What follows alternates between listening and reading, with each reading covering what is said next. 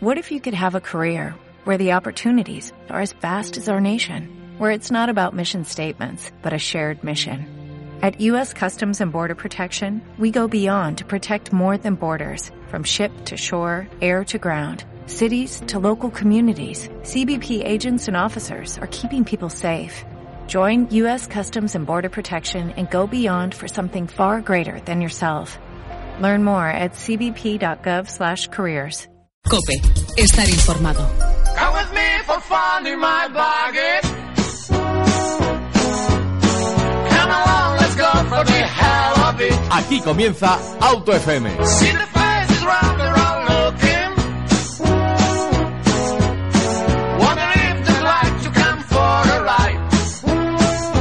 Hoy viernes 20 de mayo de 2015 iniciamos una edición más de la revista Sonora del Motor donde analizamos las últimas noticias de la industria automovilística.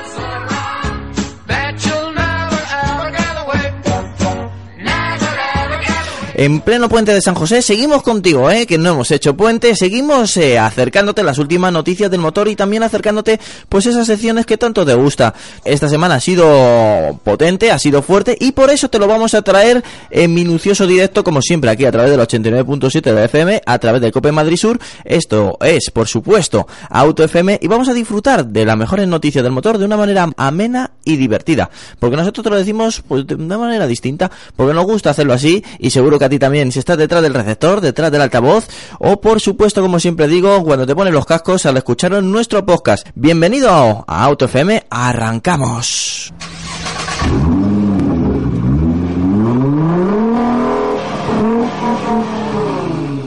Bueno, y en el- la mesa me acompaña también eh, a Álvaro Turiel. Bienvenido, Álvaro. Hola, buenas tardes a todos. Bueno, pues tenemos eh, bastante noticias que comentar, aunque estemos de puente, aunque haya sido una semana un poco rara, aunque solamente hayamos trabajado un gran parte de, de la población de Madrid solamente tres días, pero bueno, que, que las noticias del motor y la industria automovilística nos ha parado, ni muchísimo menos. ¿Con cuál comenzamos, Álvaro? Pues si te parece empezamos con el nuevo Corsa. Venga, perfecto, me parece recibe el motor 1004 turbo de, de 150 caballos. Que, oye, eh, que es un escalón medio del, del tricilíndrico de, de 115 y de, bueno, de, de- Del futuro PC. del futuro PC que ya está prácticamente aquí. Mm.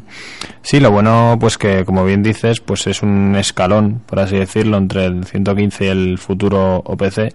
Y también lo que hace es equilibrar la gama de motores, porque el salto de un 115 a un a un OPC que son 207 caballos, la verdad que es un salto bastante grande. Entonces, esta versión yo creo que le va a venir le va a venir demasiado bien. A este propulsor que entrega como hemos dicho 100, 150 caballos, acelera de 0 a 100 en 8,9 segundos, tendrá un consumo medio de 5,9 le acompaña una caja manual de, de 6 velocidades y la marca anuncia una velocidad máxima de 207 kilómetros por hora.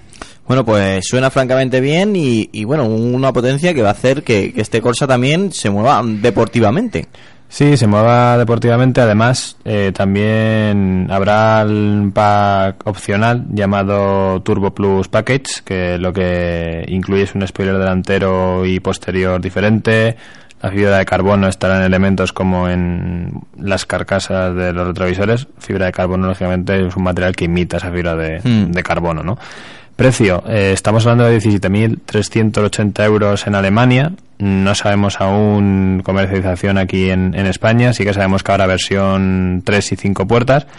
Por lo que se convierte pues en una opción muy muy interesante para aquellas personas que quieran combinar la deportividad pero también la practicidad, ¿no? O sea, quiero la deportividad que me puede transmitir mm, un chasis como es el del nuevo Opel Corsa, que la verdad que está muy bien puesto a punto desde mi opinión cuando lo probamos hace hace un mes y pico en, en la presentación y luego aparte tienes que no es un OPC tan radical, tan duro de suspensiones, mm, con más practicidad en definitiva, Sí, ya sí, que sí.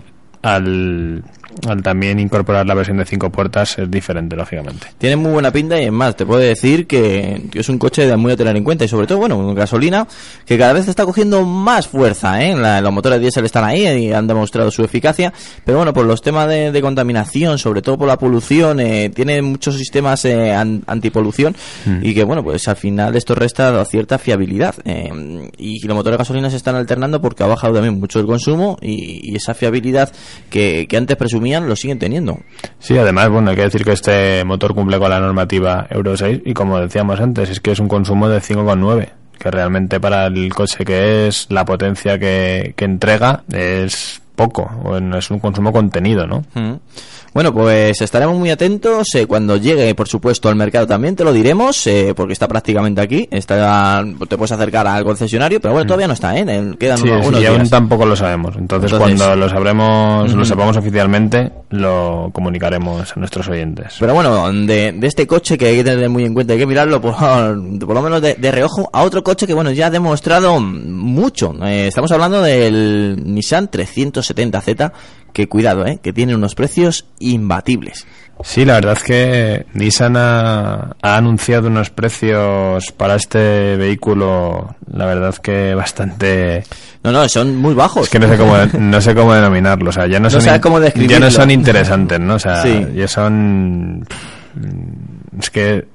Es que ha- vamos a tirar el precio por, por los suelos, ¿no? En este caso son 32.900 euros para la versión de 328, de 328 caballos. Y claro, aquí entra la cosa, dices, es que por este precio, o sea, es un vehículo que con qué puede competir realmente, ¿no? Porque a lo mejor lo más parecido que tenemos, entre comillas parecido, en un segmento tal vez inferior, es un Subaru RZ, un Toyota G36 que está en torno a los 30.000 euros.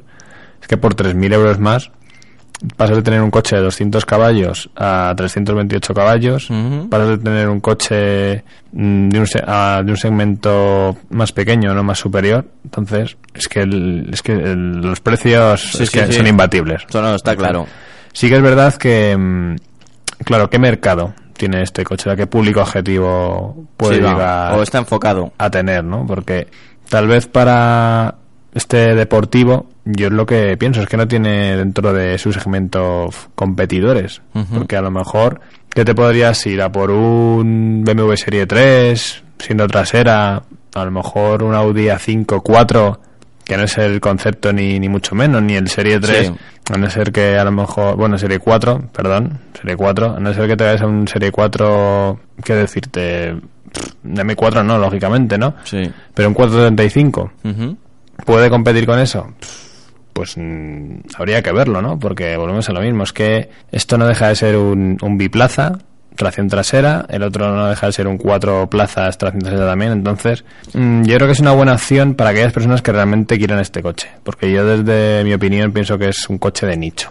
Sí, sí, sí, sí. Y en parte a lo mejor por ello también Nissan ha decidido bajar estos precios. Bueno, recordemos el motor que lleva, eh, el 370Z, de ahí viene su nombre, un 3700 V6 de 328 caballos. Y bueno, una caja manual de 6 velocidades que bueno, que va francamente bien. Nosotros tuvimos hace poco la oportunidad de probar el- la versión Nismo y nos encantó. Sí, eh, aquí eh, vamos a aclarar un poco, ¿no? El Nismo, en este caso, tenía 345 caballos. Tenía un plus y, más, pero bueno. y bueno, pues llantas diferentes, un exterior... El, el apellido Nismo no, no era casualidad, ¿no? Tenía pues spoiler delantero y trasero, llantas específicas y esta sobrealimentación o esta sobrepotencia del, del motor de, de serie, ¿no?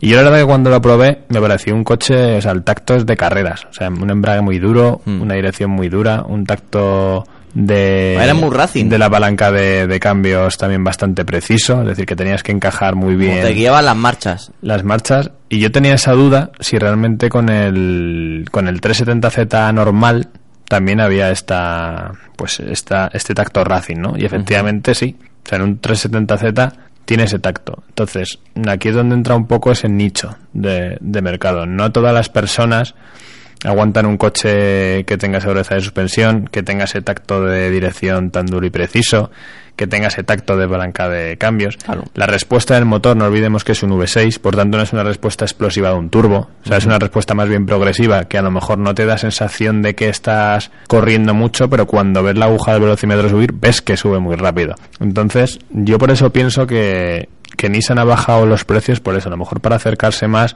o a otro tipo de público Sí.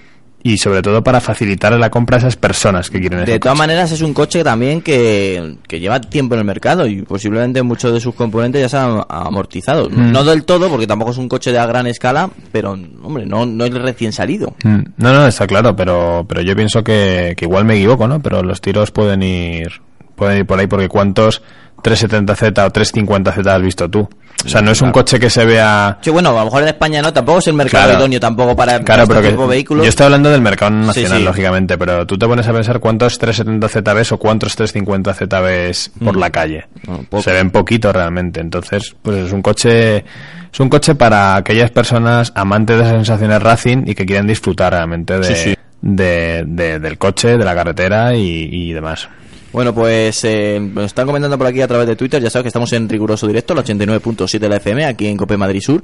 Eh, nos están diciendo a través del Twitter, como bien te había comentado, en AutoFM Cope, arroba AutoFM Cope, que bueno, que si el 370Z vale tan poquito, el Pulsar será el GTI perfecto para el bolsillo. No lo sé, pero atento a la siguiente, eh, bueno, a la siguiente no sé, no, no, dentro de poco. Una, tenemos una noticia especial de, del Pulsar que a lo mejor te llama la atención. Y seguimos adelante y nos vamos a los precios del nuevo Mercedes GLE Coupé. Bueno, pues eh, digamos que es la contestación de, de la marca de la estrella, eh, de la marca alemana, a otra marca alemana que, bueno, dio un paso muy importante, presentó el X6. Pues este es el X6 en versión Mercedes. Oye, que por cierto, no, no te piensas que es muy cuadrado, ni mucho menos, sino ha cogido mucha de esa técnica, de, de esas líneas, de ese voladizo que hemos visto en el X6, eso sí, con el ADN que nos está demostrando últimamente la marca de la estrella. A mí me ha gustado bastante, bueno, para que nos hagamos una idea, el GLE del 4 Matiz, el tracción 4 a, a las 4 ruedas, con 333 caballos, nada, pues simplemente por unos efímeros 80.625 euros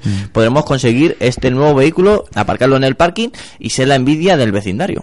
Yo quería destacar que, a ver, como bien ya has dicho, su rival directo es el, el X6. O sea, si no fuera por, por el cambio de los del frontal y, y la trasera, tú lo ves de la, de vis- la vista lateral, es muy similar a un a un, a un X6 a- y lo diferencias pues bueno por los faros traseros que justo ya recubren el lateral que Sí. en el en, en el GLE pues están más pronunciados, ¿no? Están más, más visibles. Como comentar co- como anécdota barra curiosidad, eh, la versión de acceso que es el 350D del GLE parte de 78.700 euros, mientras que el X6 30D parte de 75.300, es decir, el X6 más, más barato. Mm. Luego, pues eso, ya hay que comparar de versiones y demás. Por ejemplo, en el GLE el 63 AMG está en 137.100 euros. Y bueno, mm, yo me gustaría hacerte una pregunta a ver qué opinas tú. Mm, ¿Va a hacer daño al X6? Yo pienso que sí, pero porque el X6, digamos, eh, aunque lo digamos mal, pero bueno, es una realidad. eh, que ya está visto en, en la calle, ya no es algo novedoso, ya es algo que, que está asumido. Al principio dijeron que cómo podía haber un coupé eh, todoterreno, un coupé SUV, un, un coupé todo camino, y, después vimos que no solamente por qué existía o, o se lo preguntaban, es que se lo compraban. Y tanto ha sido su éxito y que, que BMW en su momento dijo que no iba a repetir la, el movimiento comercial y viendo que Mercedes ha contestado, no me cabe la menor duda que BMW estará preparando el futuro X6. Sí, como bien dices, BMW anunció que no sabría si había si habría futuro X6 Ujú. y bueno, rápidamente Mercedes también se puso las pilas, nunca mejor nunca mejor dicho, y bueno, ha respondido con este GLE. Yo pienso que realmente sí que le va a quitar ventas por el mero hecho, una parte por lo que tú dices, Antonio, que es un coche a lo mejor ya visto y el GLE es la novedad, pero sobre todo porque mm, el diseño que está empleando Mercedes en sus modelos ya se está alejando muchísimo de lo que era lo que era antes y, Sí. y seremos repetitivos porque siempre que sale Mercedes lo decimos pero es que realmente algo está pasando bueno algo ha pasado ya en, en Mercedes no entonces el hecho de, de que este GLE sea Sí, para muchos tal vez, digamos, no es que es muy parecido, es una copia el X6. Es copia y no copia. Bueno, es, al como- final te que fijar en el, en el AD en ADN no, y, porque de la el- marca. y el que ha marcado al final la tendencia, el que ha creado el nuevo segmento, porque na- nadie le va a decir a BMW que no se han sido los, No, los no. precursores de, de- realmente- de un, se- de un segmento que a mí me lo dicen hace 10 años, digo, estás loco. X6 no ha tenido rival. No, no, no. Por tanto, el, el- su segmento se lo ha comido él, él solo. Ahora Mercedes posiblemente sí que le, le haga daño con, con este modelo, pero ya digo, por, por uno como dices tú, por el hecho de que a lo mejor ya no es la novedad, pese a que el X6 que se presentó recientemente, pues eso, derrocha calidad por los cuatro costados, robustez y demás.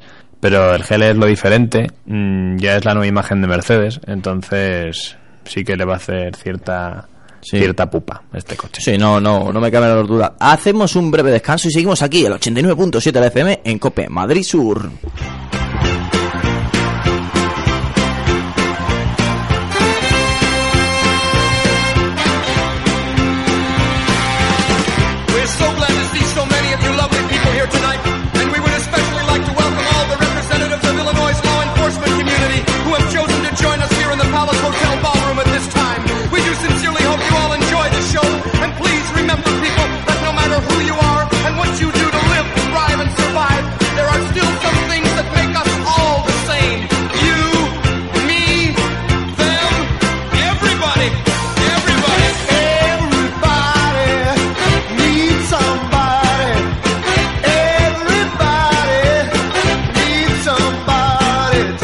Bueno, seguimos aquí adelante, seguimos en Auto FM, seguimos en COPE, en Madrid Sur, ya sabes, el 89.7 de la FM, y seguimos con la siguiente noticia. Nos vamos con el Nissan Pulsar que estrena nuevo motor, estrena el 1600, el que han denominado DGT, eh, con 190 caballos, un motor que también vimos muy parecido en el Qashqai, y que bueno, procede del Renault Clio eh, RS, que como bien recordarás, eh, equipaba un motor de 200 caballos, pues bien, eh, cuidado, ahora también lo vemos en el Pulsar. No es el GTI definitivo, no lo venden así, pero bueno, eh, tiene la línea más deportiva gracias a cambios a nivel de chasis. También, bueno, de- encontraremos eh, pues un toque más racing en el interior, algunos detalles en color rojo, unas llantas eh, mucho más grandes, unos muelles delanteros más rígidos, bueno, pues una relación de cambio más corta. Digamos que están preparando algo. No tiene todavía el apellido Nismo, ni mucho menos, pero es una versión tener ahí, a- por lo menos de mirarla de reojo y decir, cuidado, que llega este 1600 turbo de 190 caballos. Bueno, es, es Juan Ávila que ya nos acompaña. Ya estamos aquí, la verdad es que en tráfico, la lluvia, lo que se suele Mm. decir, ¿no?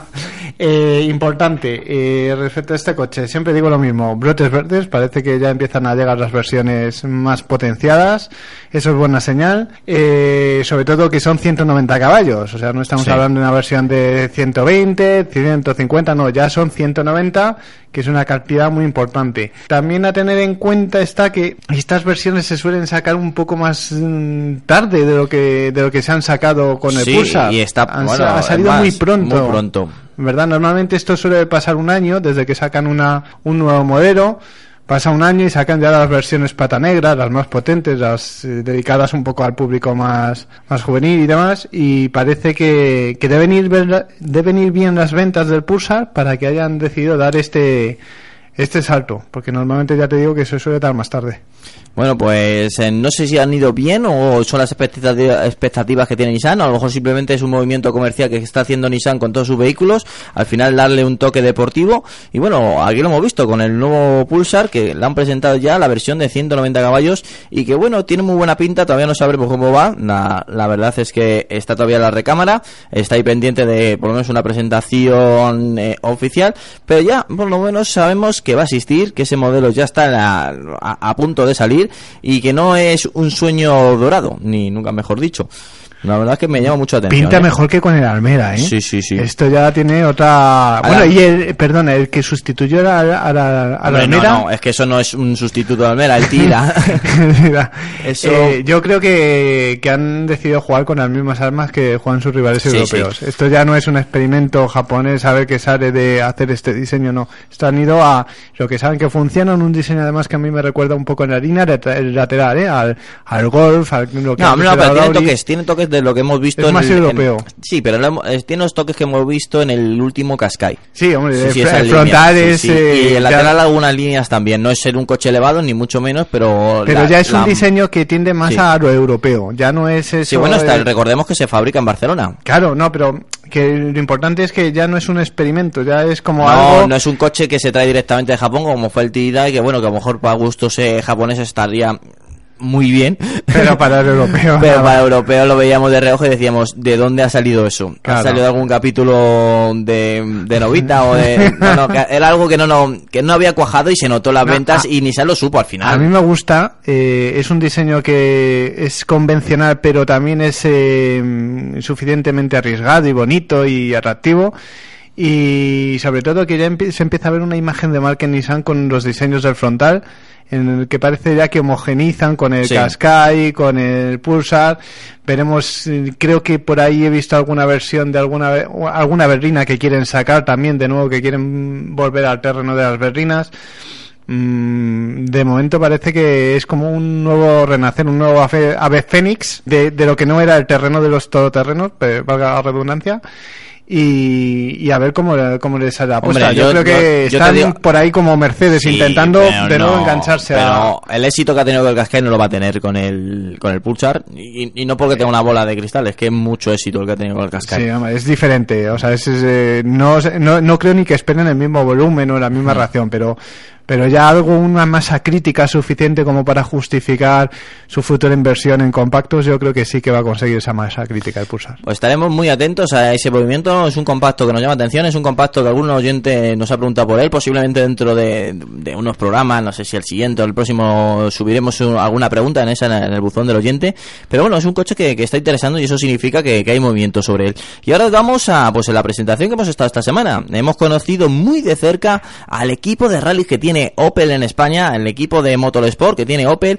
Y ya sabes que Opel es una marca muy importante para España porque tiene una fábrica en Zaragoza y su apuesta también en el Motorsport, la apuesta también para fomentar eh, la, no solamente la industria, también en el deporte del, del motor es muy importante y claro ejemplo son esos Opel Adam R2 que van a tener en el Rally Nacional de España. ¿O no es así Álvaro? Tuvimos en, en la presentación el pasado miércoles a la prensa del nuevo equipo de, de Opel Motorsport. En este caso, pues se presentaba el, el vehículo en el R2 y los correspondientes pilotos que, que lo van a llevar, ¿no? Que por un lado está Esteban Ballín con su copiloto Borja Odriozola y por otro lado Ángela Viloriño con su copiloto Sara Fernández. Muchísimas personas pues decían cómo han cambiado el vehículo, a lo mejor el Corsa pues eh, era mejor, era peor, bueno. Vuelvo a recordar, van a ser unos Opel Adam, son dos coches eh, muy juveniles, dos coches que, que al final Claro. le dan un toque distinto a lo que conocíamos de Opel y, al- y es más, te podríamos decir que junto a la insignia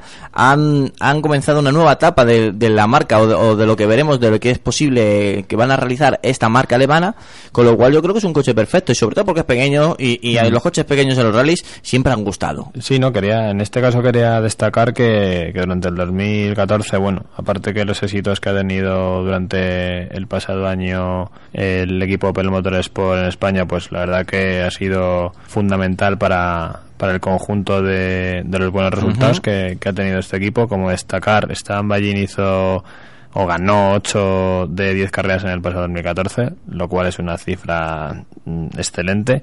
Y bien, el R2, pues el año pasado participó en 39, en 39 carreras en competición y logró 28 victorias en su clase, tanto en España como en Alemania y, y Francia, pues bueno, se proclamaron allí vence, vencedores en los campeonatos nacionales. Por tanto, no es un coche que vaya nada mal.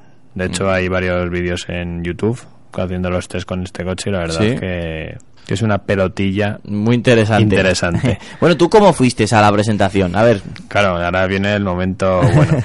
en esta ocasión, pues ya sabéis que eh, siempre que hay algo de Opel tratamos de dar un poco la nota, por así Sí, sí, decirlo. es así. En la presentación del nuevo Opel Corsa fuimos con un Opel Corsa A GSI de la primera generación y para ello contamos con un Opel Corsa A GSI homologado para rally, Sí. con barras antivuelco, motor sustituido, mejoras en suspensión, mejoras en frenos, neumáticos, pero era un Opel diferente porque realmente la decoración que lleva es una réplica del que corría en, en su día en, en sus años mozos Y en este caso, pues debemos agradecer a Taylor Alcar la cesión de este coche, porque la verdad que la gente de Open nos trató súper bien, lo pusieron debajo de, de, de la carpa o entrada que tenían ellos junto a los Sí. otros Adam de serie. La verdad que yo creo que, que fue un puntito dife- diferente.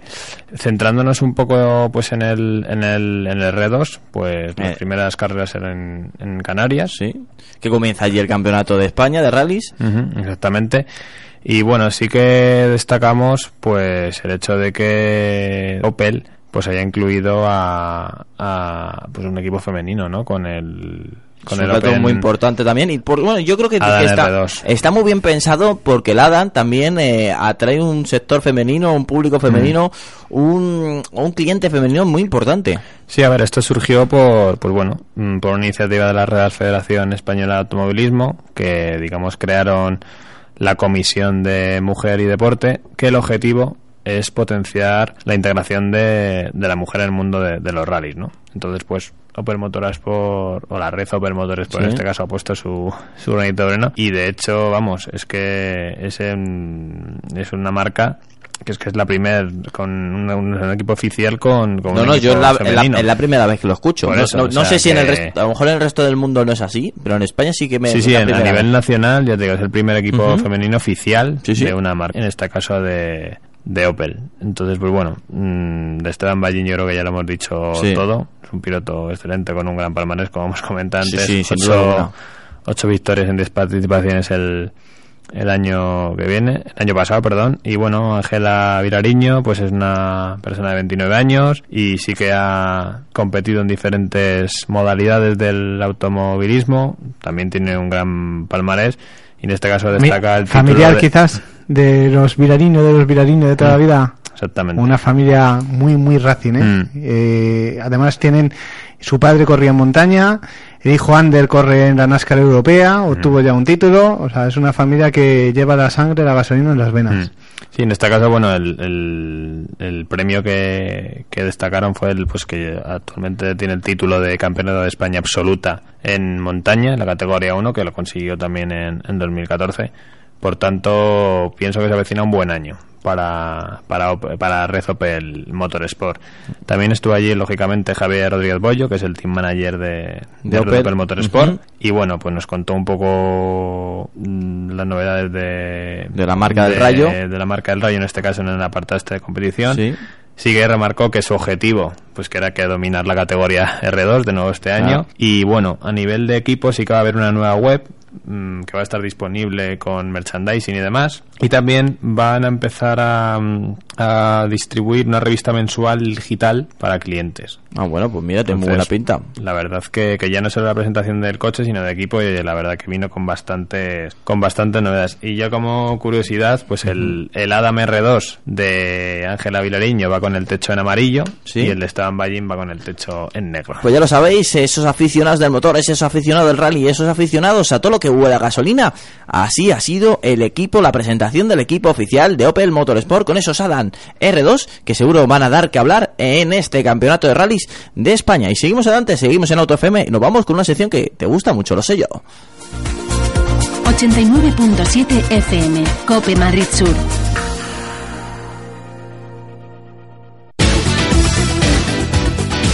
Danos tu opinión. autofm arroba copemadridsur.es Bueno, vamos con la prueba del oyente. Ya sabes que ah, la prueba del oyente, el buzón del oyente, que es una parte muy importante para ti, es una importante porque tú te implicas en el programa, nosotros nos implicamos contigo, es un hilo directo, ya sabes, nos escribes un correo a autofm.copemadrisur.es y nosotros te contestamos todas esas dudas que tienes del motor, todas esas dudas a la hora de afrontar, eh, pues, eh, el- elegir tu coche, tu futuro coche. Ya sabemos que mm, te surgen un montón de dudas, un montón de cuestiones, un montón de, de cosas en la cabeza que al final, eh, si no conoces a un amigo que entiende más o menos, o, lo conoces y, da por hecho que entiende y luego te das cuenta que no, pues te, te sientes casi vendido. Pues nosotros para eso estamos ahí, ya sabes, a autofm.copemadesur.es. Tienes que hacer como Antonio, que nos ha escrito el siguiente email y nos pide la ayuda para comprar su futuro automóvil. Está mirando el Opel Corsa y la ha convencido. Nos pregunta sobre el motor 1.0 tricilíndrico de 115 caballos gasolina.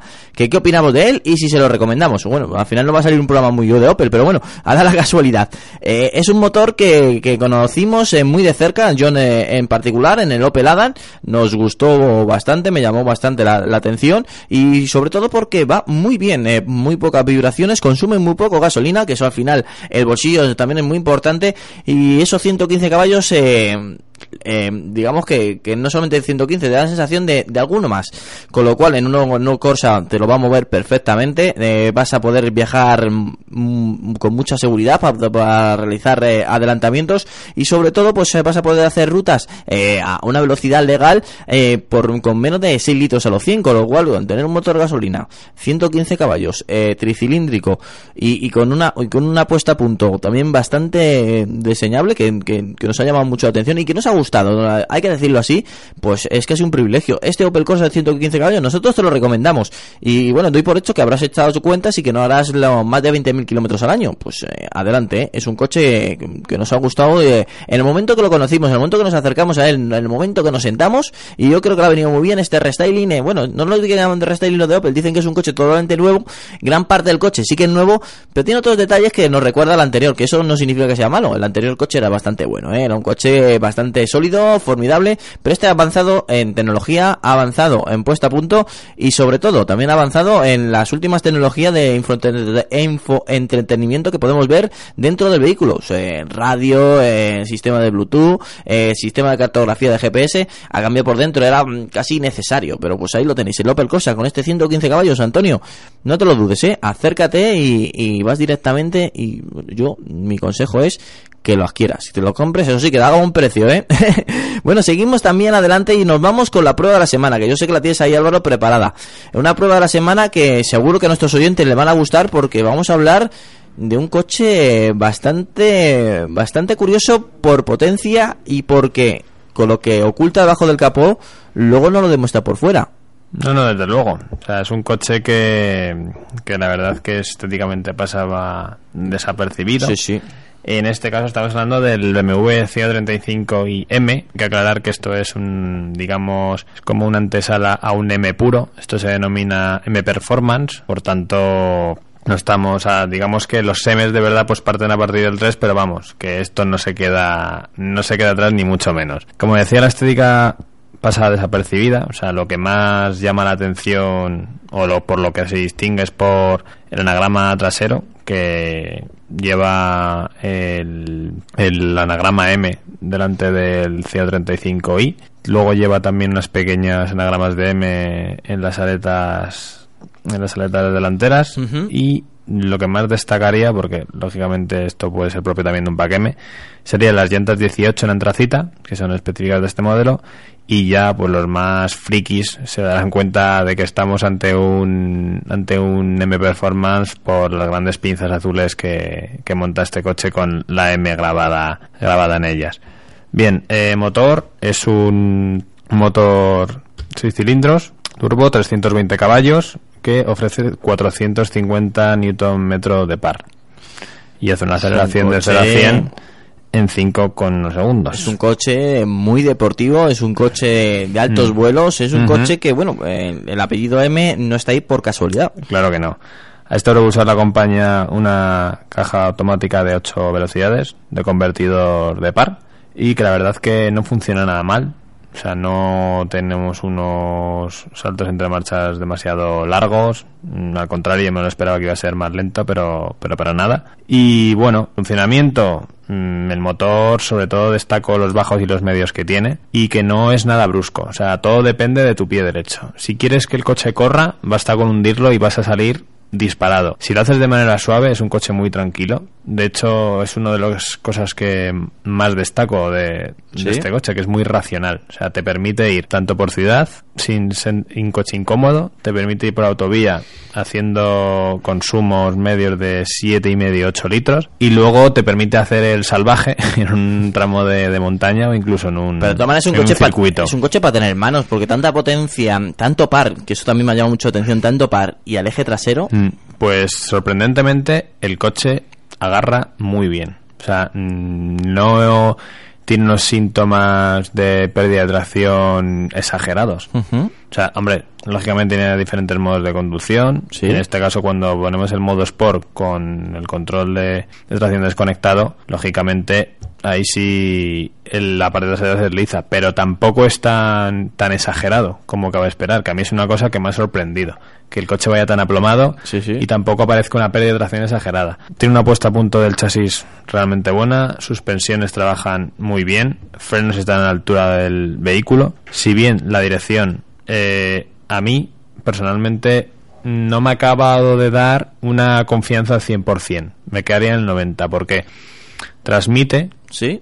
es directa, ¿Sí? el coche va por donde tú quieres, pero no te acaba de enviar toda esa información, o al menos Está a mí me sensación. Está demasiado asistida. fil- demasiado filtrada, Ajá. podríamos decir. Vuelvo a decir, lo he comentado con otros compañeros de profesión y hay unos que opinan diferente, otros que se pueden acercar más a mi opinión, otros que menos. Ahí ya en función de, lógicamente, del, Muy subjetivo, claro, eso está claro. del probador, ¿no? Sí, pero sí. a mí me ha dado esa sensación, o sea, funciona muy bien, pero no me acaba de transmitir al 100%. O sea, no por ello quiero decir que sea mala. Sí que una pega que no me gusta es que en el cuadro de mandos no aparece ni temperatura de agua ni temperatura de aceite. Pero eso ya empieza a ser una norma Sí, habitual. ¿eh? Bueno, pero Sí, pero estamos hablando de un coche coche de- deportivo- ¿Y de cuántos caballos? Repítelo, ¿qué quieres? 320 caballos. Que un coche de 320 caballos yo creo que es algo obligatorio. Pero, Claro. pero es una cosa que que yo cada vez me voy fijando más en todas las pruebas que vas leyendo y todos, todos los coches prácticamente, bueno, todos es mucho decir, pero una gran cantidad de coches de los que se están sacando ahora están prescindiendo de esos testigos. Yo no sé si es una cuestión de ahorro de costes que me parecería una minucia Pues o una cuestión de que la gente como no le- lo obvia muchas veces pues dicen bueno pues para qué poner algo que realmente Yo, la gente no aunque, aunque venga aquí el director de marketing de BMW y me quiera convencer que ese coche se lo compre una persona que no sabe lo que lleva entre manos, no me lo creo. No es que no sepan lo que lleva entre manos. Yo creo que quien se compra un coche de ese caballaje algo sabe de lo que va a conducir. Eh, pero llega un momento en que muchas veces, eh, no sé tú, pero eh, muchos eh, tenemos un cuadro de mandos y a algunas cosas le prestas más atención que a otras. Entonces, es una práctica eh, muy habitual de los, de los fabricantes intentar reducir cada vez más todo lo que es la botonería del cuadro de mandos, todo lo que son los, eh, los LEDs, los indicadores, e intentando llegar a, a la mínima expresión, o sea, el minimalismo en estado puro. Eh, no sé si es una moda, no sé si es una algo que realmente está pidiendo la gente cuando, cuando hacen esos estudios de marketing y les dicen lo que quieren y lo que no. Pero lo que sí es cierto no es que hemos no visto sé. hasta renunciar a los aparatos de aire acondicionado y ponerlos en una pantalla táctil, como el Peugeot 308. o sea sí, bueno, pero vuel- sí vol- que- vuelvo a insistir que a mí un, un coche de 90, un coche de 110 caballos, Mm. puedo llegar a comprenderlo, ¿vale? Pero es que estamos hablando de un coche... yo quiero quiero aclarar Distinto. eso cuando hemos dicho puede ser para abaratar costes y tal. Yo Eso creo que yo no. creo que es lo de menos. Claro, pero Claro, me no. refiero, cuando tú te metes en el BMW Connected Drive y te vas a opciones, estado del vehículo y demás, Mm. sí que aparece una opción que pone indicación de medidores deportivos y te muestra el par que estás utilizando y la potencia que estás utilizando. Eso casi lo veo más innecesario que el que me pongan un reloj de temperatura de aceite y otro de agua. Hay, hay por ver, ejemplo, en, mi- en el, Desde mi opinión, en el caso yo de, del que me sirvo, por ejemplo, en mi coche, que es una de las primeras cosas que me, que me di cuenta que Sí. habían quitado esa parte, lo habían sustituido por un testigo de, de lamparita de aceite que se encendía en azul durante las, los primeros kilómetros, que quiere decir que no puedes pasar de 3.000 revoluciones porque el motor no está suficientemente caliente. Y a lo mejor ese chivato te llama más la atención que el ver la aguja en una determinada posición. Y al principio yo no lo veía, pero al final te terminas acostumbrando y casi haces más caso a cuando se quita la lamparita que cuando la aguja realmente porque cuando le tienes que hacer caso realmente es porque ya la aguja está muy por encima y ya es una cuestión de, de, de parada inmediata prácticamente ¿no? A mí me llama mucho la atención que no tenga esos dos relojes, eh, no tenga por lo menos uno de esos dos relojes. yo mira, Eh, temperatura de agua, bueno, pero de aceite lo veo fundamental. Y más cuando BMW, M, en este caso todos han tenido, si os fijáis en el cuadro de BMW, pues los bolsines normales Mm. viene indicado el consumo instantáneo y en los M venía indicado el- la temperatura de aceite. de todas maneras Entonces, yo te digo, son cosas que no... a mí si te si os dais que cuenta las puedo entender, pero no las comparto. esta fama, o sea, esta moda minimalista, el primero que realmente la inició fue BMW en sus cuadros de mando. No sé si os acordáis de todos Mercedes, todos los Wagen llenos de botones y demás. Y de repente BMW sacó eh, los primeros salpicadores que renunciaban a la práctica totalidad de los botones, que dejaban Sí. los mínimos posibles. Ponía el M-Drive ahí entre los asientos, una pantalla y el salpicadero muy limpio, muy limpio. Y es una cosa que llamó al principio mucha atención, teniendo en cuenta que normalmente cuanto más botones des, pues más te llama la atención el coche y más lujoso parece, ¿no? Entonces fueron los primeros que iniciaron esa moda de la mini mini mini mini, Mini, mini, pero mini, ¿eh? pero No. era hacer eh, del estilo minimalista un, un- una señal de identidad de la marca y al final todos se fueron copiando poquito a poco, cada uno Bueno, con su estilo, pero Con- copiando. conclusiones que, que el tiempo es oro aquí en la radio.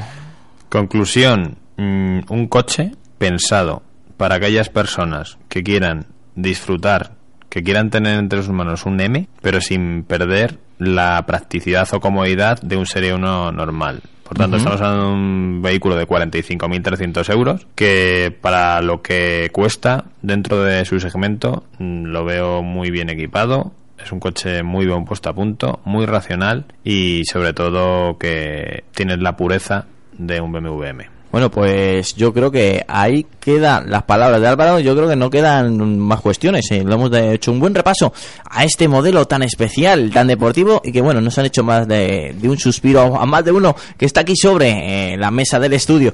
Ya sabes, eh, la prueba de la semana, este ha sido el BMW. Bueno, un BMW que te ha gustado, ¿eh, Álvaro? Se te nota. Sí, ya sabéis que yo soy muy aficionado a la marca bávara y bueno, si en algún, si, antes- si delante del anagrama tiene una M, mejor. Mejor que mejor. Bueno, seguimos adelante, seguimos en Cope Madrid Sur.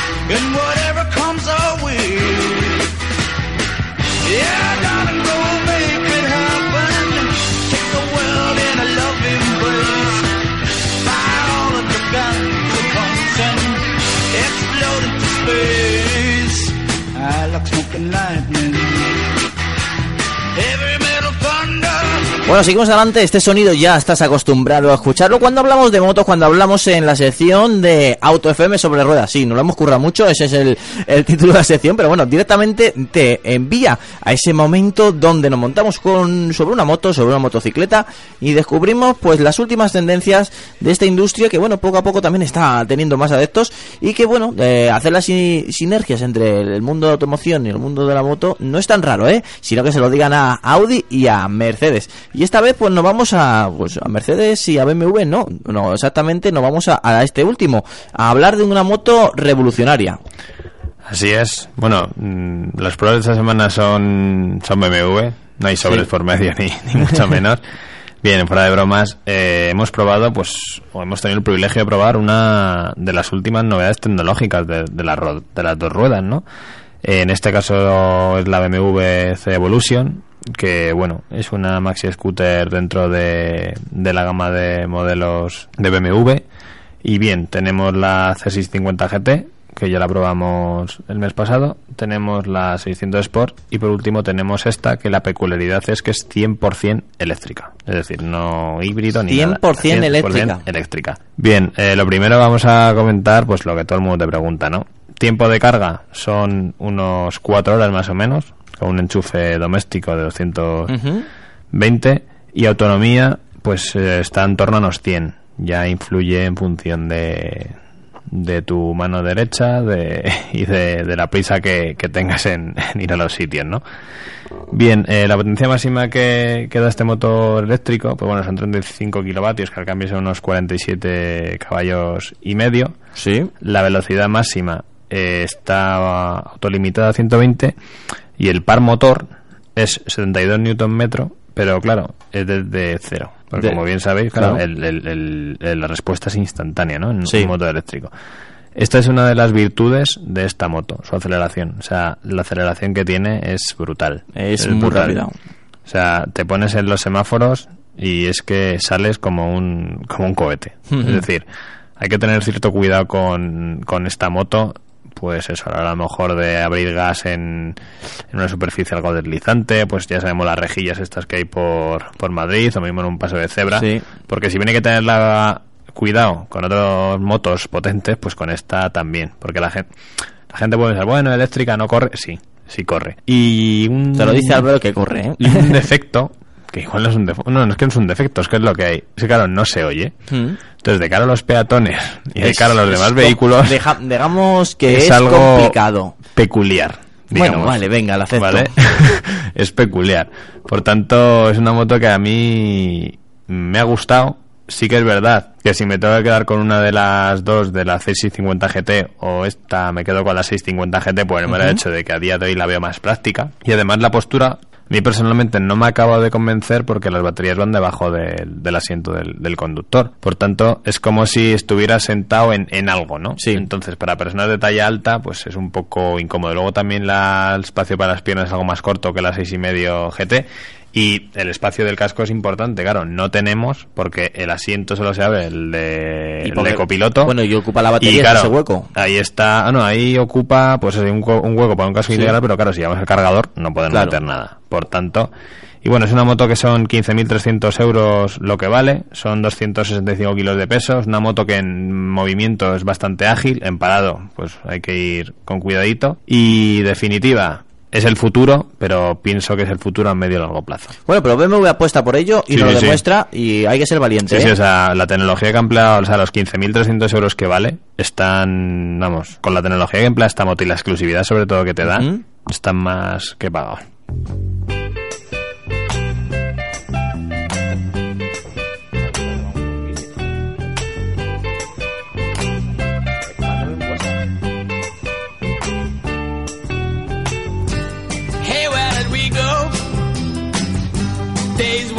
Bueno, es el momento de Autoblog, es el momento de hablar con Guillermo Alfonsín, que tenemos unos titulares muy curiosos que hoy vamos a tratar y que la verdad es que me llama mucho atención, sobre todo uno con el que vamos a comenzar. Pero primero saludamos a Guille. Bienvenido, Guille. Hola, buenas noches, ¿qué tal? Muy buenas noches, pues aquí estamos, que bueno, eh, muchos oyentes eh, los pillamos de camino a, a- a- a X sitio, porque aquí en Madrid es puente, pero bueno, disfrutando también con ellos, que nos están mandando algún mensaje que otro a través de- del Twitter, diciendo que están en plena caravana y que nos están escuchando, con lo cual, pues bueno, no se podrán quejar. Muy bien.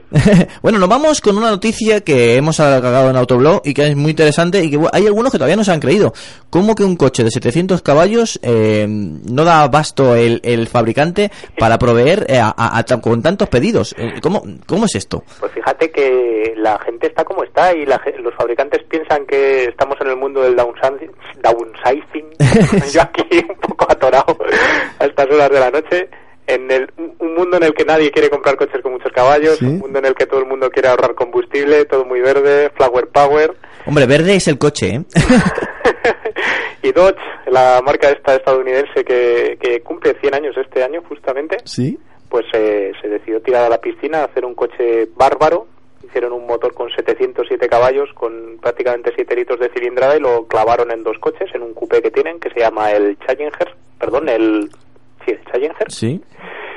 y lo de ofrecieron al, al mercado. La idea era vender 3.500 coches al año, no creían que fueran a poder vender más, y resulta que cuando lo han llevado al concesionario, pues han recibido en cuestión de tres meses 9.000 pedidos. Sorpresa. Entonces, ha llegado un momento que era tal la demanda y eran tan largos los plazos de entrega Mm. que, que estaban teniendo que prometer. Estábamos hablando ya de prácticamente tres años para recibir tu Ostras. coche. Que Dodge ha decidido cortar las ventas y decirles, señores, vamos a aumentar la producción de este coche ¿Mm? y ahora volveremos a coger ventas para que la gente no espere tanto tiempo por su Claro. coche. Pero bueno, una sorpresa mayúscula yo creo para todos porque cuando se presentó el coche, hombre, los que estamos somos muy quemadillos, pues sí, nos gustaría tener uno de estos, pero Sí. ¿quién iba a pensar que iba a haber miles de personas, prácticamente 10.000 personas dispuestas a gastarse los poco más de 65.000, 70.000 euros que cuesta este coche para tener un bicho que prácticamente, para que os hagáis una idea, gasta 45 litros a los 100? De todas maneras, es que si, si valoras eh, dólar por caballo, te sale muy barato, ¿eh? Sí, es un, un auténtico chollo. Es un coche que corre muchísimo Sí. para lo que cuesta. De, re- de hecho, no hay nada parecido en el mercado, pero, pero en ninguna parte del mundo. No estamos hablando solo del mercado estadounidense. Pena que a Es- a España, por ejemplo, o a Europa en general no se va a importar y aunque se importara jamás vendría a ese precio. No, eso es Y verdad. también os digo que con el, el consumo que tiene y las emisiones que genera, sería prácticamente inasumible en nuestro en nuestro país con, con los precios que tenemos de gasolina, porque Sí. no es lo mismo lo que se paga aquí por la gasolina que lo que se paga allí. Aparte que ellos lo echan galón y es, es totalmente distinto. Es eso- otro rollo y sí. además echan gasolina de 91 octanos, que no hay que perder en la pista. Lo que echan allí, nosotros en, en Europa hace tiempo que lo quitamos. Sí. Pero bueno, oye, a mí me parece que es una, una bonita manera de ver el, mundo del automóvil, muy macarra y muy egoísta en cierto modo, porque al final es un coche que emite mucho, pero es un coche que es una rareza, que se usa los fines de semana, que no se usa en el día a día, y es un poco el canto de cisne de los, de los muscle car, justo cuando ahora estamos viendo cómo todas las marcas nos están intentando colar coches que se conducen solos, coches No, bueno, es más, eh, el, el boom de los cuatro cilindros en Estados Unidos, que tantos artículos eh, en su día aparecieron. Pues sí, además fíjate todos los coches que te venden con motores de dos litros y medio y cuatro cilindros, por ejemplo Dodge que tiene el Dart, que Sí. el Dart se, está articulado sobre motores de ese estilo, pequeñitos, que gastan poco, Bueno, es que el DAR, el DAR es muy fiaz, ¿eh? pero bueno, al final es lo que se supone que la gente demanda sí. Y se había perdido un poco esa, esa idea del coche bárbaro americano. Poco a poco Ford se metió con, con el Mustang GT500 a, a hacer cosas raras, Mm. a, ver, a probar el mercado. Cor- Chevrolet también lo hizo con el Camaro, con el ZL1. Y al final, pues mira, Dodge ha dicho, yo la tengo más grande. la y nunca mejor dicho, sí, sí, nunca mejor dicho. Y se han hecho un motor que, de hecho, el motor tenía el 85% de las piezas nuevas. Es un motor que cuando Fiat compró Dodge lo canceló. Este proyecto se canceló porque se veía que no iba a ser rentable, o ellos espe- esperaban eso, que no iba Sí. a ser rentable, que era totalmente innecesario. Pero al final los ingenieros fueron haciéndolo poco a poco en horas de fuera de oficina, sacaron el proyecto adelante, sondearon un poco la demanda entre los concesionarios, había demanda según Sí. los concesionarios, pero claro, los concesionarios hicieron esa estimación, vender Ya, ya, 300 coches claro. al año, no vender sí. 10.000. Y mira tú, ¿por dónde? Sorpresas te da la vida. De todas maneras, eh, el ocaso de, de lo Muscle Car no hace tanto que, que estuvo ahí. Es decir, estos coches jamás lo veremos más. Eh, el Viper, el, el Viper morían lentamente. Yo creo que estamos siempre en ese tira y afloja, ¿no? De, de hasta dónde pueden los fabricantes sacar muchas unidades sin que sea edición limitada, saturar el mercado. Estos coches se venden muy bien el primer año, lo, por Mm. ejemplo ocurre con el Corvette, que se vende el 300% de la producción el primer Sí. año y después los siguientes años caen muy rápido de ventas. O, o lo que ha pasado con el GT86 de Toyota, con el BRZ. Son coches que el primer año de producción se venden mucho y muy rápido, después se caen, luego el fabricante dice, jolín, con las ventas que estoy haciendo estos últimos años, me parece que no lo voy a renovar. Lo renuevan y ¡pamba! Revienta otra vez la demanda.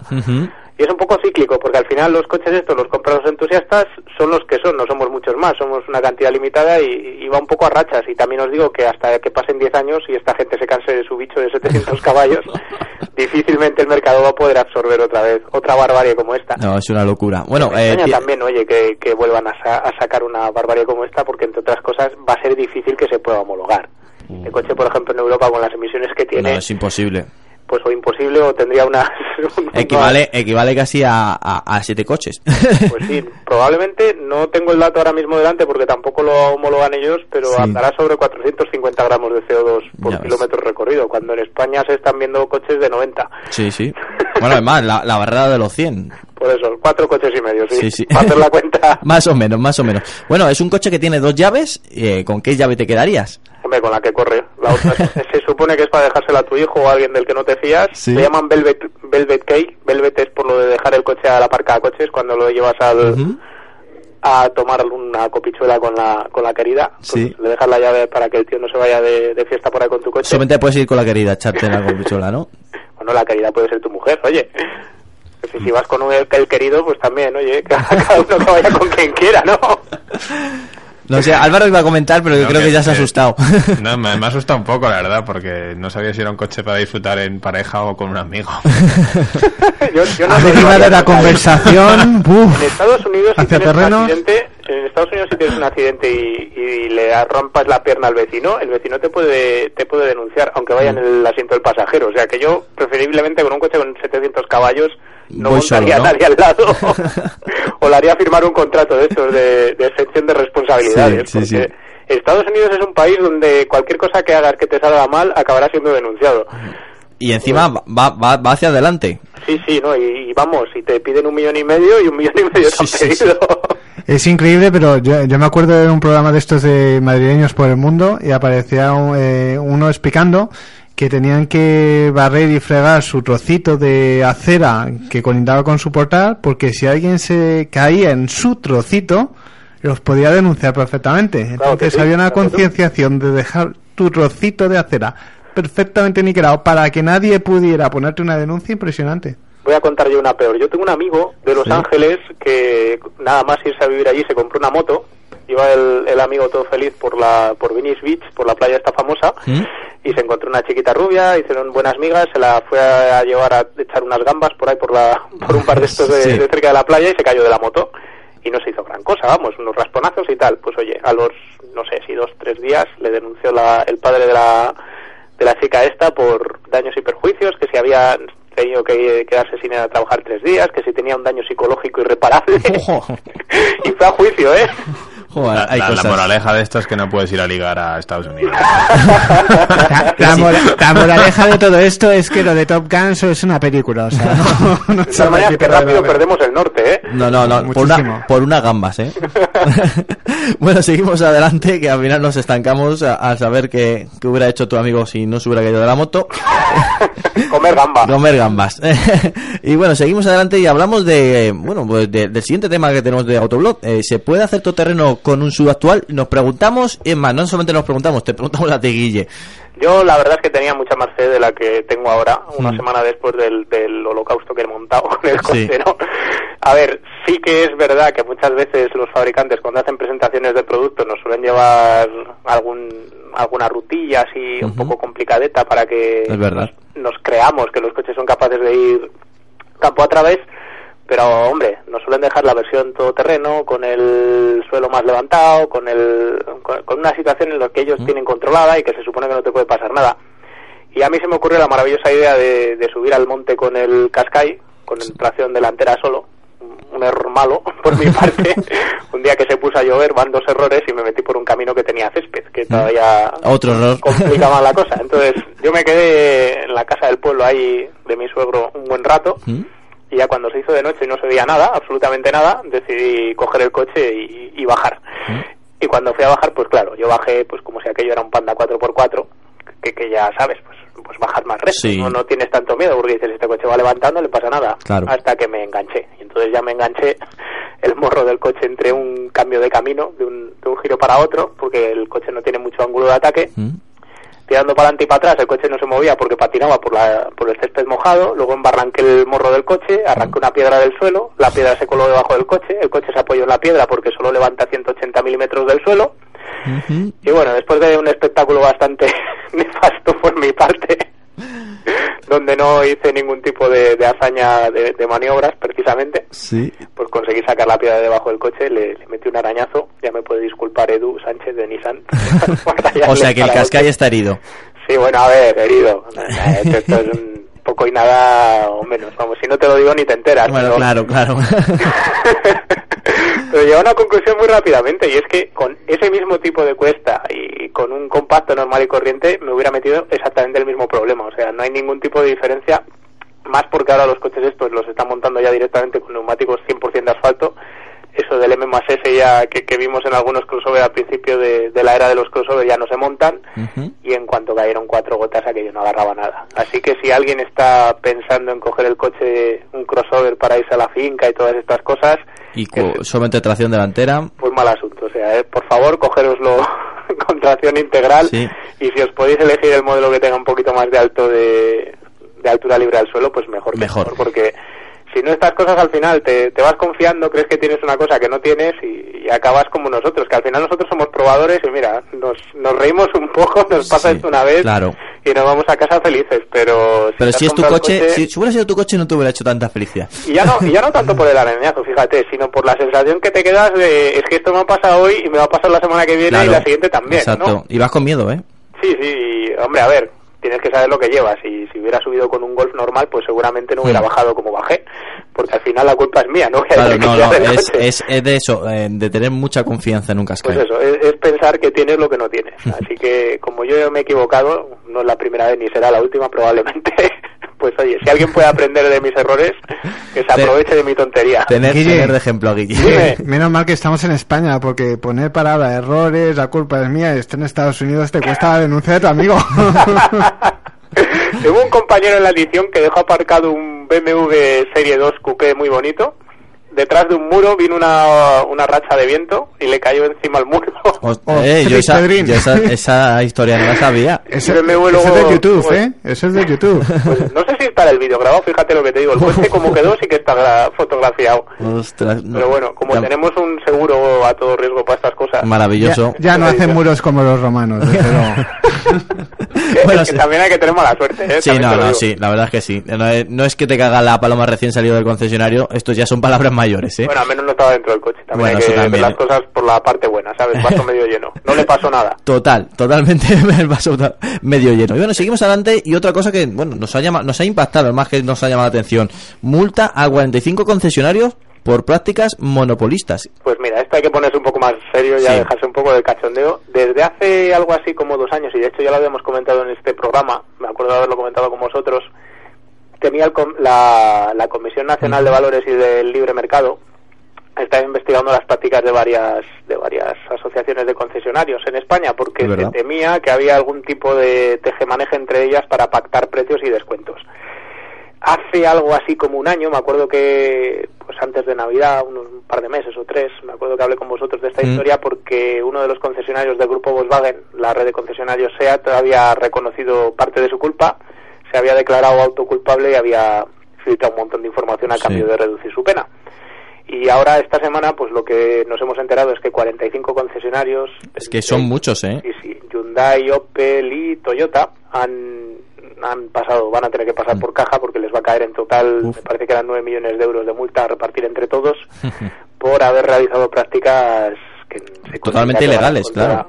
Sí, van en contra de la, del libre mercado. Sí. ¿Qué estaban haciendo estos concesionarios? Pues todos estos concesionarios habían hecho una práctica muy común entre los concesionarios, que es subcontratar a, un, a una agencia externa.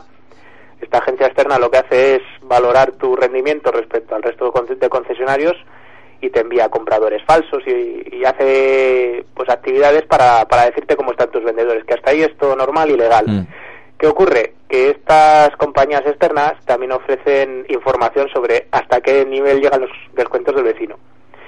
Y de conocer los descuentos y los precios del vecino para tener una idea de, de cómo se mueven los precios en la competencia, la cosa parece ser que acabó desembocando en, en un acuerdo entre los concesionarios para no pasarse de ciertos tipos de descuento. De no pasarse Claro. de un 3%, de no pasarse de un mínimo de precio. No, pactar, pactar precios. ¿no? Sí, pactar precios, porque al final en, dice la ley, dice la ley nuestra que ni la marca de los coches puede obligarte a vender el coche por cierto precio, ¿Mm? ni puedes tú acordar con el, con el vecino tuyo a qué precio vas a vender el coche. Cada uno tiene que venderlo a lo que quiera. Y en una situación de mercado, cuando se venden un millón y medio de coches en España, pues nadie se dedica a hacer estas cosas, porque nadie tiene necesidad de pactar precios porque los márgenes son buenos y los Mm. coches se venden. Pero cuando el mercado ha bajado a 700.000 unidades, pues las cosas están muy mal y los concesionarios grandes tienen músculo para, para vender prácticamente a pérdida o vender ahí justo justo para, para mantenerse a flote al 1% Lo justo. y otros concesionarios pues no están en esa situación y al final han acabado recurriendo a estas a estas decisiones que son completamente legales aunque Faconauto la la, pa- la asociación de, De concesionarios concesionarios, automóviles sí. ha dicho que, que esto no es así lo que pasa es que cuando la Comisión Nacional del Mercado y de y de los valores. Dice que, que te va a caer esta multa. Es lo que hay. no tienes derecho de hecho a una a rebatirla de manera convencional, te tienes que ir al Tribunal Supremo y, bueno, es una cosa que es más cara, más larga. Y no sé cómo acabará, no sé de cuántos de esos 45 concesionarios reclamarán, pero lo peor de todo es que no se acaba aquí la historia, porque estos 45 concesionarios son los que ya se han encontrado culpables O sea y se que les ha es puesto la multa, en la punta del iceberg. sí, pero que es que vienen muchos más, cientos de concesionarios más. Entonces, Que de todas maneras se vendía muy bajo en España, ¿no? aunque algún, algún oyente se tire de los pelos, pero es totalmente cierto. Los coches en España se venden muy bajo de precio. Hay márgenes del 1% en Ah. muchas marcas, de hecho. Lo que pasa es que hemos llegado a una situación en la que por querer vender se está apretando mucho las cosas y también juegan ahí un poco las marcas, porque las marcas, bueno, esto si los si los oyentes los me imagino que lo sabrán, Mm. cuantos más coches venden los concesionarios, las marcas más les priman. O sea, si tú consigues vender 100 coches te dan una prima, si consigues vender 200 te dan más prima Sí. todavía.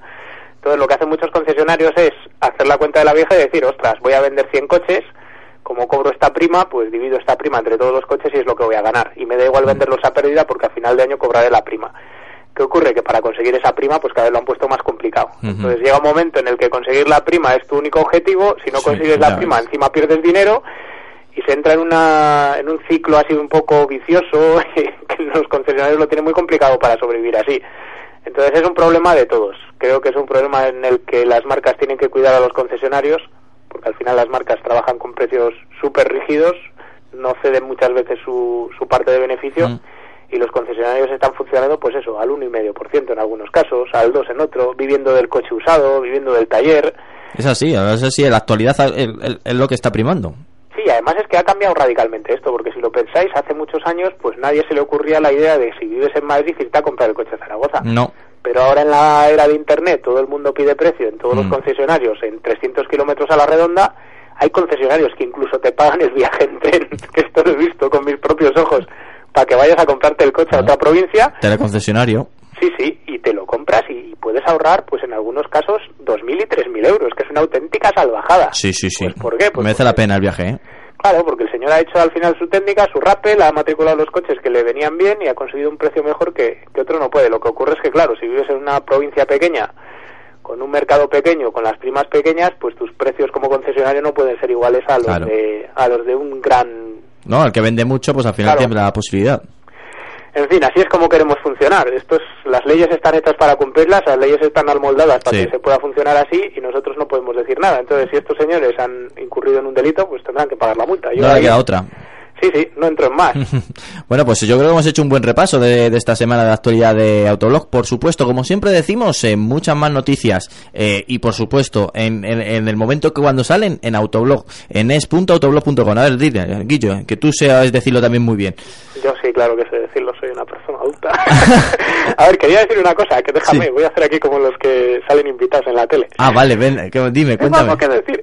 Pues fíjate, este fin de semana tenemos un especial dedicado al diseñador Bertone. Es verdad, al, verdad. al carrocero Bertone, que nos ha escrito un, un muy buen amigo mío italiano, Andrea Fiorello, y quiero invitar a todo el mundo a que se lo lea porque va a salir sábado y domingo y es una cosa que merece la pena leer porque es una historia digna de una película. Así que si no tenéis otra cosa que leer, es.autobus.com este fin de semana por la mañana. Y si lo tienes que otra cosa que leer, también te, te recomiendo que saques u- unos minutos y que, y que lo aproveches y que disfrutes de, de esos artículos. Pues muchas gracias, chicos. No, para eso estamos. Un fuerte abrazo, Guilla. Hasta la próxima semana. luego. Hasta Hasta luego.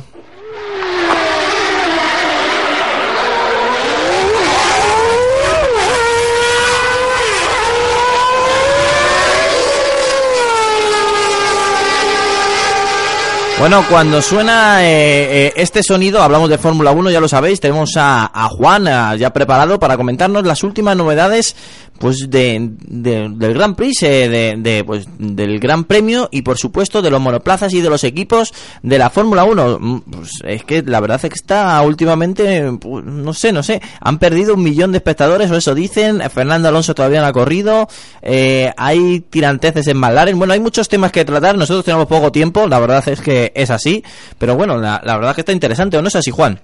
Está muy interesante porque con, con el debut de los equipos en, en Australia ha habido una especie de eh, ba- eh, bajada de telón o subida de telón, llámele como se quiera, y cada uno ha, ha mostrado sus verdades, sus vergüenzas, eh, se ha descubierto ya la verdad de lo que puede ofrecer cada uno.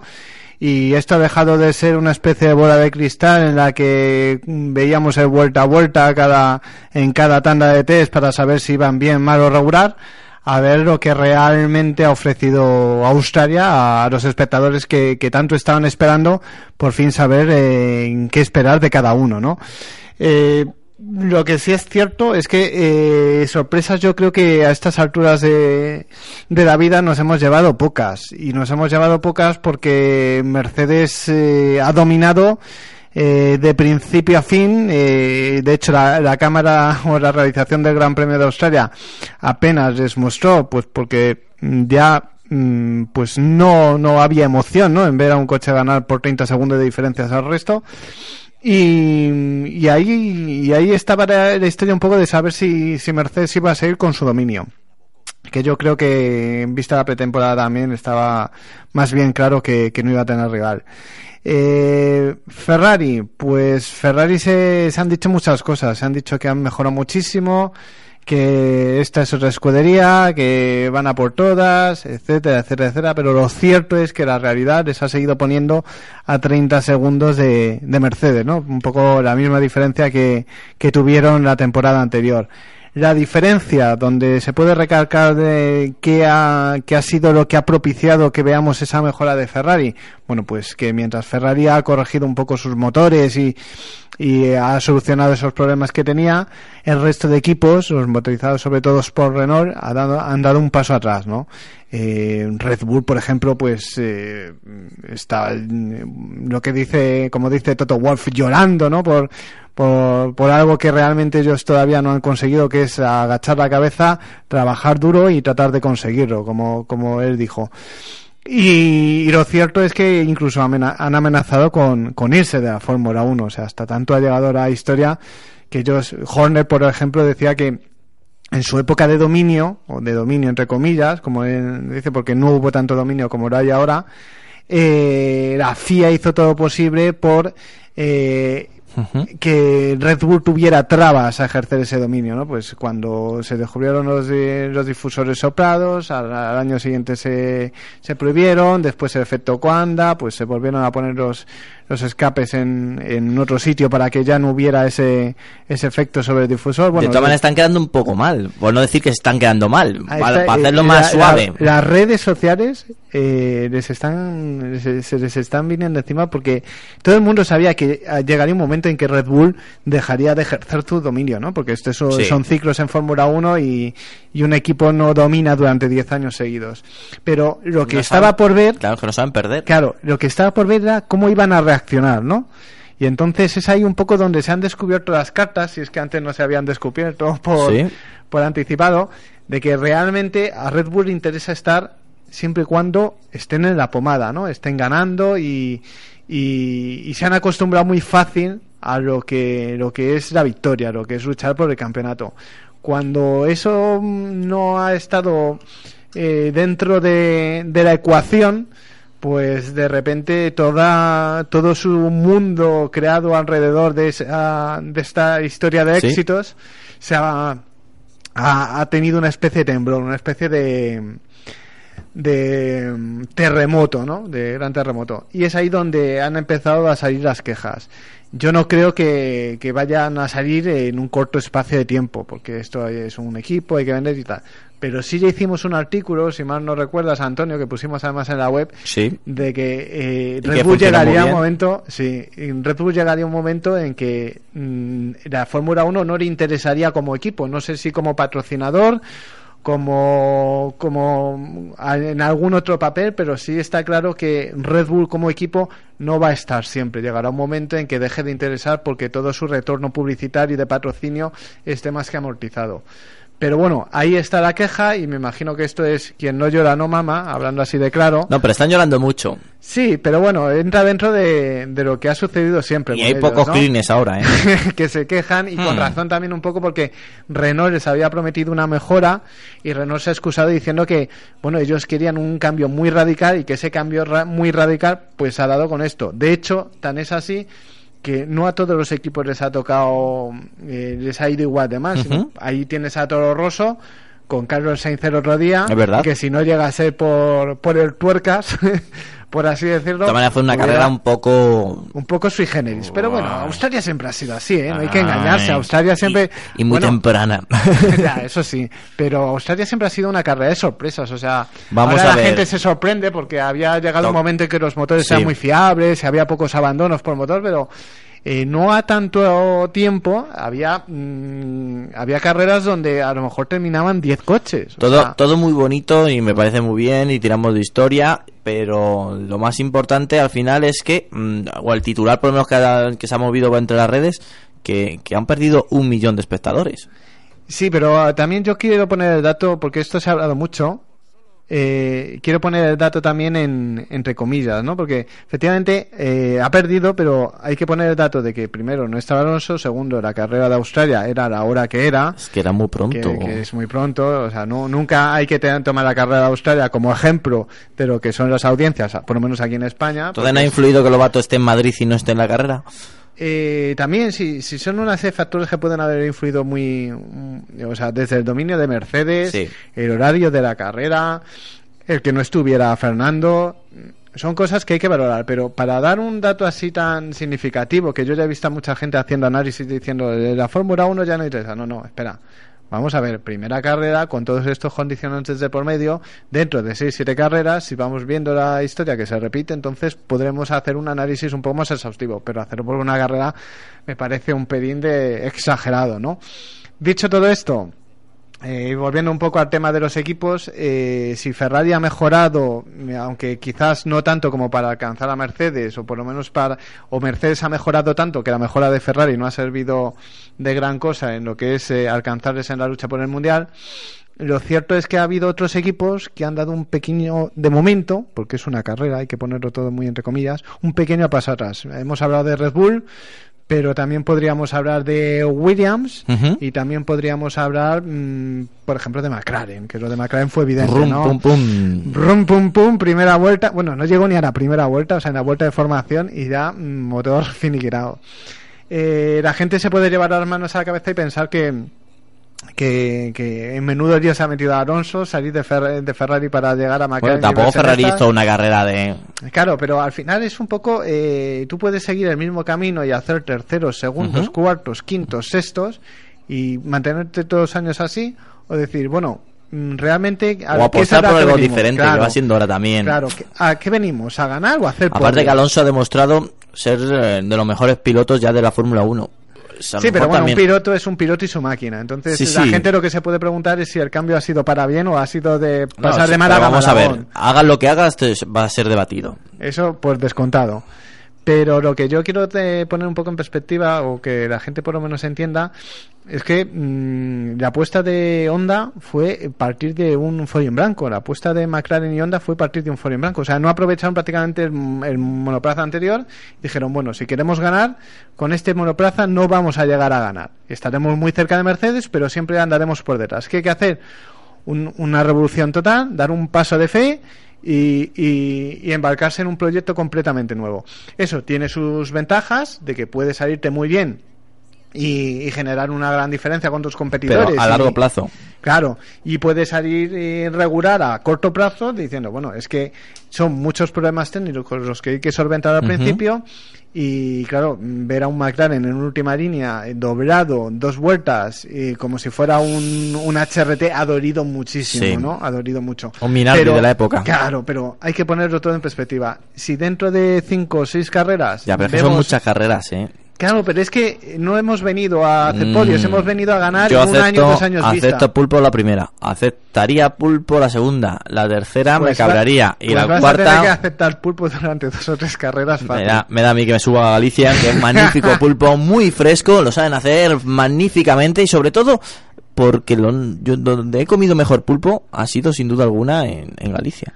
Sí, no, no, no, pulpo, pulpo a la gallega, por Dios, qué, qué perdición. Pero bueno, retomando un poco el tema, Sí. hemos dicho McLaren, hemos dicho Mercedes, hemos dicho Ferrari, Red Bull con esas quejas sobre su motor y demás, que tiene ahí también una guerra privada con Renault. Renault no sabe si quiere ya volver como escudería cansado de las quejas de Red Bull. Y, y llegamos a, a Williams y a todos los equipos que hay por detrás que luchan un poco en la zona media y es ahí donde encontramos que quizás Sí. Williams sigue teniendo un buen coche, pero yo siempre he dicho que a ese Williams conducido por otros pilotos más solventes haría lucharía seriamente por el campeonato. No quizás hasta el punto de poner en aprietos a Mercedes, porque para eso Mercedes les motoriza a ellos y ya se encargarían de que Sí. no supusieran un peligro. Y para eso además Toto Wolf tiene acciones en Williams y sabe hasta dónde quiere llevar Williams y hasta dónde no. Porque imagínate que Mm. lleva su equipo, el que tiene acciones por encima del equipo que dirige, pues no quedaría muy Eh, buen lugar. no. Entonces sabe hasta dónde llevarlo. Y después, el resto de equipos hay una cosa muy interesante porque en Australia vimos que iba- iban a estar a cara de perro. Porque ninguno se ha desmarcado muy completamente de, los otros. O sea, es decir, quien tenía un buen, quien tenía malos pilotos tiene un buen motor, quien tiene un buen motor no tiene buenos pilotos, y eso ha hecho una mezcla ahí muy interesante que se ve en Australia y que vimos como un Felipe Nasser y un Carlos Sainz, que eran debutantes, pues pegaron la sorpresa, ¿no? Carlos Sainz no, no le llegan a apretar más la rueda y estamos hablando de un quinto puesto en su debut, que ojalá dato sería, hubiera sido el mejor debut de un piloto un español en Gran ¿eh? Premio. o sea, que un pelotazo total Sí. y sobre todo con un pilotaje muy maduro, muy de una persona, bueno, ya lo hablamos con Juanjo, Lacalle Sí. el otro día, que realmente es O una sea, persona que tiene lo- la lo cabeza muy aquí bien en- amueblada En, Auto FM. tiene la cabeza muy bien amueblada, sabe lo que se hace. Y aunque todo lo- todas las apuestas de favoritas están puestas en Verstappen, porque es eh, lo que muchos, eh, o por, por lo menos muchos quieren ver como el nuevo Sena, lo cierto es que Verstappen va a tener que completar sus etapas de formación, porque tiene pocas carreras en monoplazas.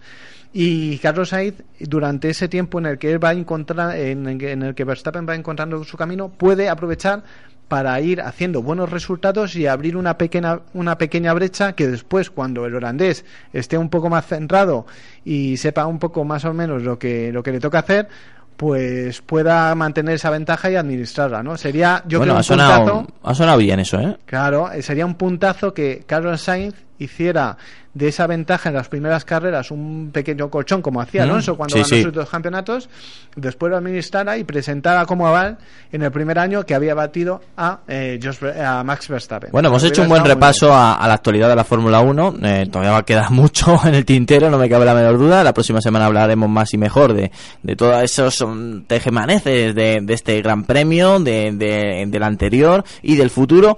Y hablaremos también de, seguro, de las últimas noticias McLaren que, que surgen como los caracoles cuando llueve. Interesante decir que A.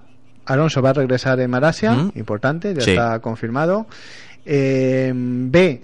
Que lo de Van der Garde, que hubo un jaleo muy grande ahí, como Dios mío, que les van a confiscar los coches al equipo Sauber, se Mm. van a meter en la cárcel a Monisa Kattenborg.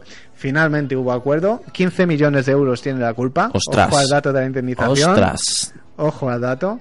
No es la primera vez que gana el juicio, también se lo ganó Spiker, pero en este caso fue un millón de euros. Aquí son 15 millones Pero bien puestos. y bien puestos. Y, y el comentario que hizo Sauber además fue realmente lamentable porque intentando dejar de lado lo que había comentado ¿Mm? Van der Garde en su Facebook, pero lo único que dio la sensación a los aficionados es que, oye, mira, te ha ganado en los tribunales de Suiza, te ha ganado en los tribunales de Australia y te han obligado a indemnizarle con 15 millones de euros blanco y en botella, ¿no? O sea, por lo Mm. menos la boca cerrada, has metido la pata, has contratado a más pilotos de los que podías dar asiento. Aquí paz y después gloria. Pues ya está, más claro, agua Más también. claro, agua. Pero bueno, Buen Malasia. Malasia va a estar interesante. A Sí. ver quién termina ahí, porque si en Australia, con poco calor, terminaron los que terminaron, ojo a Malasia, que es muy especial. Cuidado, ¿eh? Y hay mucha humedad y mucho calor, como bien has indicado. Y Eso puede- no me cabe puede- la duda. pueden terminar Sí, sí. muy poquitos, ¿eh? Como Mm. sigan con la Pues misma- estaremos atentos, abriremos bien los ojos y lo comentaremos aquí después en Auto FM, en Cope Madrid Sur. Muchas gracias, Juan.